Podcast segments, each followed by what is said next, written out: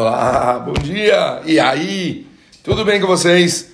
Pessoal, a gente continua o estudo do livro Mirtav Melial e estamos falando a respeito da bondade. A gente já falou bastante de, bom, na verdade a gente ainda vai falar um bom tempo aí sobre isso, mas ontem entramos no tema de gratidão.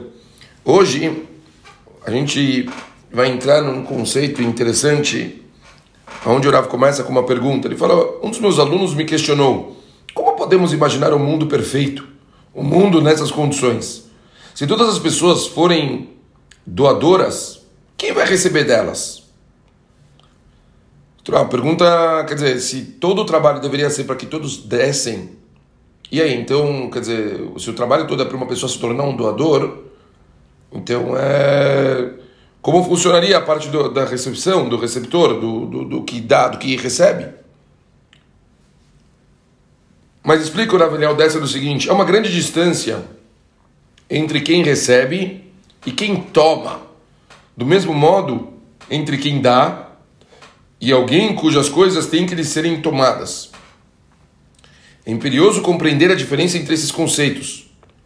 Algumas pessoas gostam de receber, mas também deixam que lhes tomem as coisas. Uma pessoa assim é movida pelo ímpeto de receber tudo que toma dos outros provém do amor que nutre por si mesma. Se permite que lhe tomem as coisas, é porque não tem como impedi-los, ou porque isso faz parte do seu plano para tomar mais ainda das pessoas a quem deixou apoderar-se do que era dele. Existe um outro tipo de pessoa, aquela que dá e que recebe. É uma pessoa nitidamente bondosa. Sua benevolência tem origem no bem e na pureza do seu coração. Quando recebe algo, seu coração sente-se na obrigação imediata de expressar gratidão em troca do que foi recebido. Então, é como se a gente visse, pessoal, o princípio do generoso e o egoísta. É nítido, é óbvio, fala o Rav Dessler. Ninguém falou que você não pode receber coisas. A pergunta é onde está todo o seu ímpeto.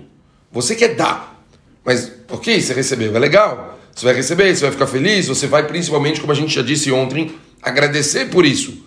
Mas não é que você vai ficar numa expectativa só de receber. O seu principal é dar. Então, receber faz parte. Isso não é um problema. Agora, tem pessoas que parece que o receber é mais importante do que o dar. E aí entra o problema.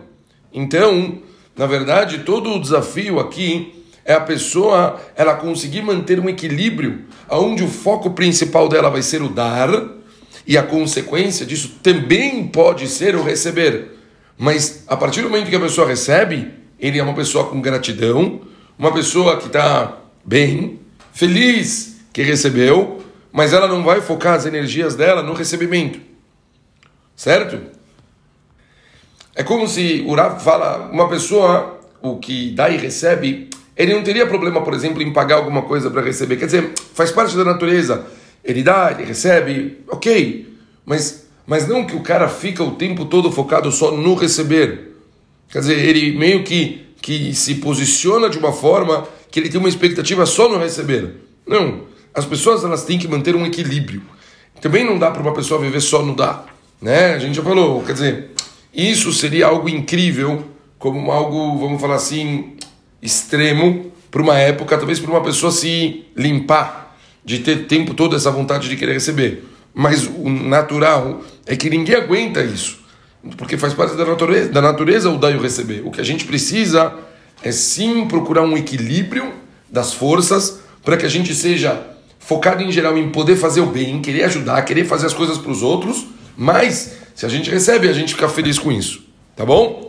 Continuamos amanhã. Um beijo a todos. E valeu. Tchau, pessoal.